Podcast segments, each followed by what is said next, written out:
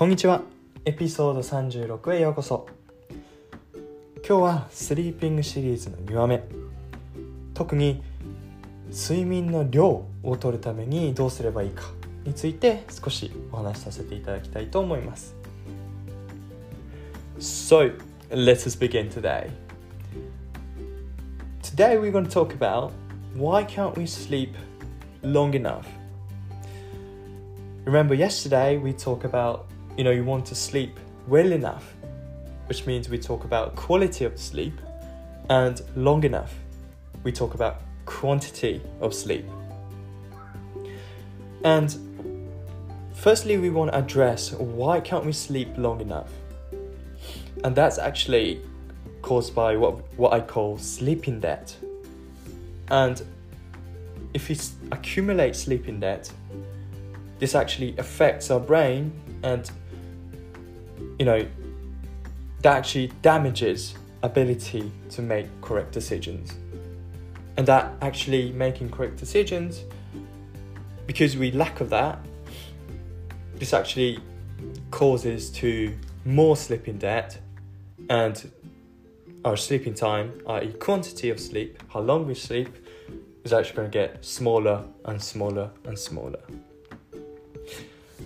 So, what is sleeping debt? This actually starts from the idea that we want to sleep around 7 to 9 hours. This is actually the amount of time that your brain wouldn't get damaged, your or your health wouldn't get damaged if you sleep that 7 to 9 hours. In other words, if you sleep less than 6 hours or more than 10 hours, your health and also brain will get damaged, and eventually you won't be able to perform 100%.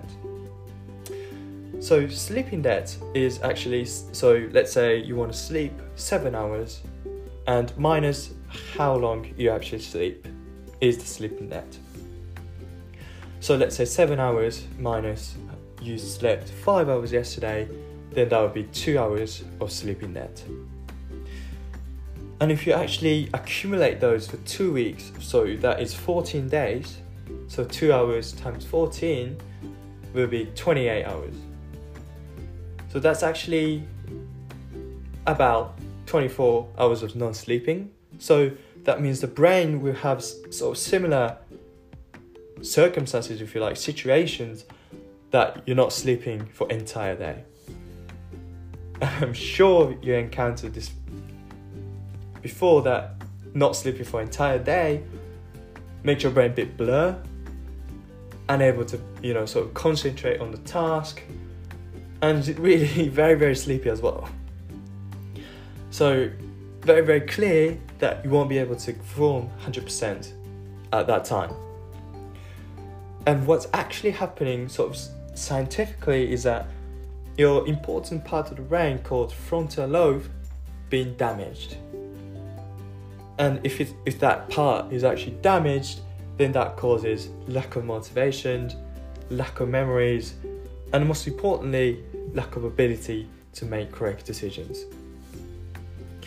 There what happened is that you know because you can't really make the correct decisions even though you know how important seven hours of sleep is if you have a task in front of you you know you feel like okay you have to do that task.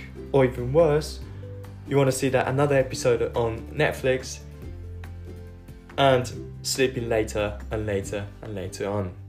And that is exactly the same as accumulating sleeping debt, i.e., not enough quantity in the sleeping time. So, how do we deal with that?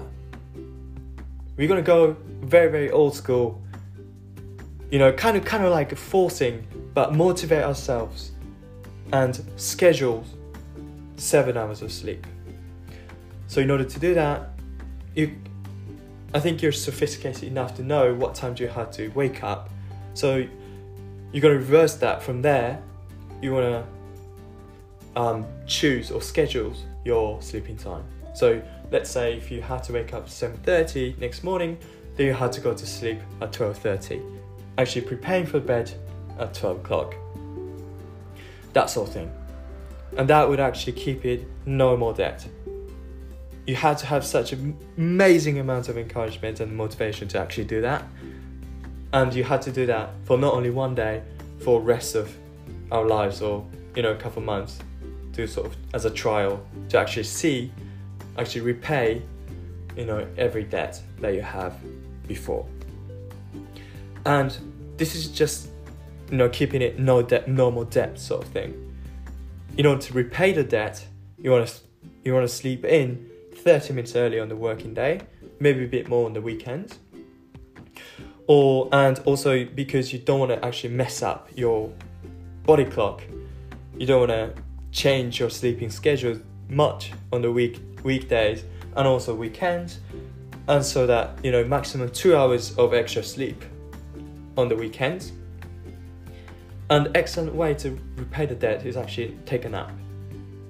Between 12 to 15 oh, oh zero, so or three o'clock in the evening, you know, you might want to take 15 minutes to up to 90 minutes of nap to actually repay the debt. That's excellent way to do that.